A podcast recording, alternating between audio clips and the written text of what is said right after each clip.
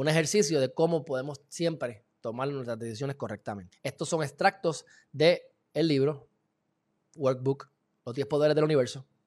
Así que si no lo han hecho todavía, vayan a Amazon y pongan los 10 Poderes del Universo.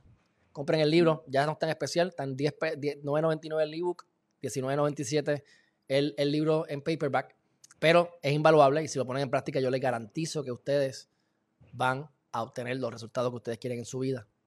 Y si ustedes compran el libro, escríbanme, eh, suscríbanse en herriman.tv y mándenme un mensaje para yo entonces darles a ustedes, yo mandé a preparar, tengo dos PDF con todos los ejercicios del libro juntos, porque uno es en colores interactivo para que usted llene los ejercicios desde su computadora y hay otro para los que prefieren imprimirlo que no tiene muchos colores y son líneas para que usted lo imprima y todos los ejercicios del libro están aglomerados en un PDF para que usted pueda llenar todo esto con mayor facilidad y lo pueda tener como una guía, la plantilla de vida para que usted rija su vida a través de esto y le dé un update cada cierto tiempo y conozca cuál es su propósito de vida y tenga un plan estratégico de cómo implementarlo todos los días en su vida.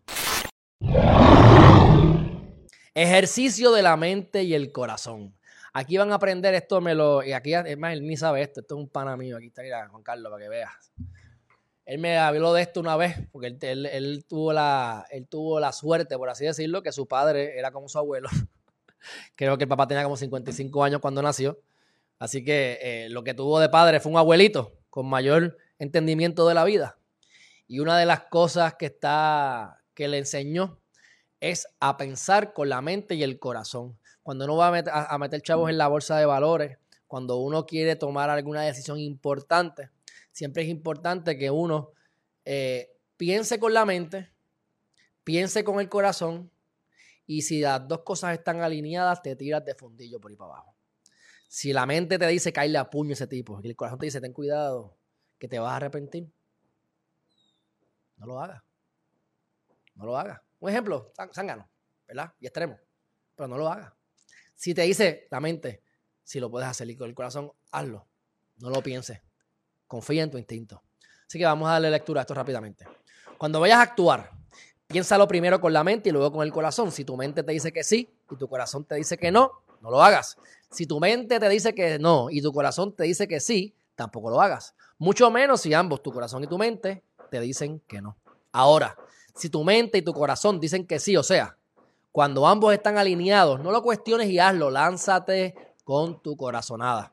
Este ejercicio te ayudará a tomar decisiones correctas en momentos de incertidumbre, a dominar tus pasiones, a aclarar tu mente cuando estés confundida o indecisa. Hay una conexión entre tu mente y tu corazón, que ya lo hablé del nervio vago, etc.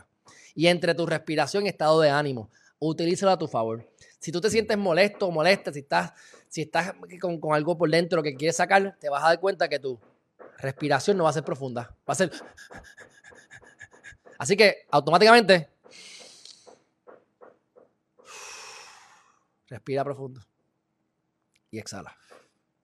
Y repítelo.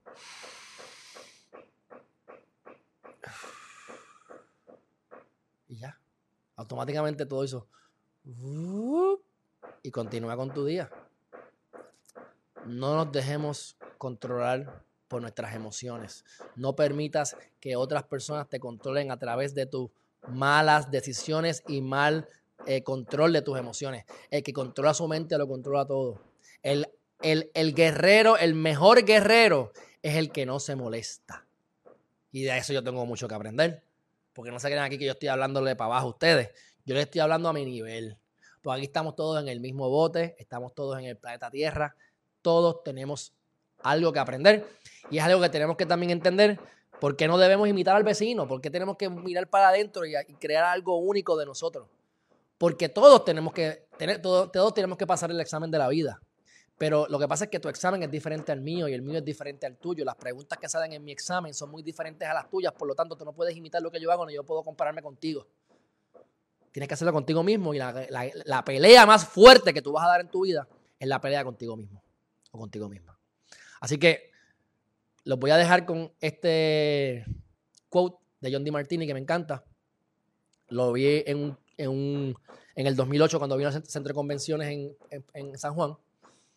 Y nunca se me olvidó. Nunca, nunca, nunca, nunca me, impactó. Dice así. Nadie merece estar en un pedestal. Nadie merece que lo pongan en el piso. Al que pones en el pedestal, algún día lo pondrás en el piso. Y al que pongas en el piso hoy, mañana lo pondrás en el pedestal. Nadie merece estar en un pedestal ni tampoco en el piso. Todos merecen estar en tu corazón. John D. Martini. Y esto lo que quiere decir es que la gente a veces pone, wow, esa artista, wow, esa persona es la gran cosa. Y de repente dice, adiós, este tipo no es lo que yo pensaba. Y de tenerlo aquí arriba, lo vas a tirar a la tierra. Y por el contrario, muchas veces, ah, ese tipo no sirve para nada, es una porquería. Y de momento le escuchas y dices, este tipo hace sentido. Y de tenerlo aquí abajo, lo vas a poner arriba. Mira, no sean extremos. Ni, ni le besen el fundillo a nadie, ni escupan para abajo. Ni besen para arriba, ni escupen para abajo. Al nivel. Al nivel. Ponlos en tu corazón y vas a ver que a través de la gratitud de tu diario vivir, a través del perdón de pensar. Y hay otras técnicas que les digo aquí en el libro para que ustedes puedan visualizar los momentos importantes y, los momentos este, eh, gratos que tuviste con esa persona que te hizo daño para ayudarte a ti emocional. Porque aquí es una batalla interna. El perdón no es porque tú vas a perdonar a alguien, el perdón es para ti, para que tú te sientas bien, para que tú sanes. Porque el odio que tú sientas por dentro hacia otra persona te está rebotando a ti quien te está dañando eres tú.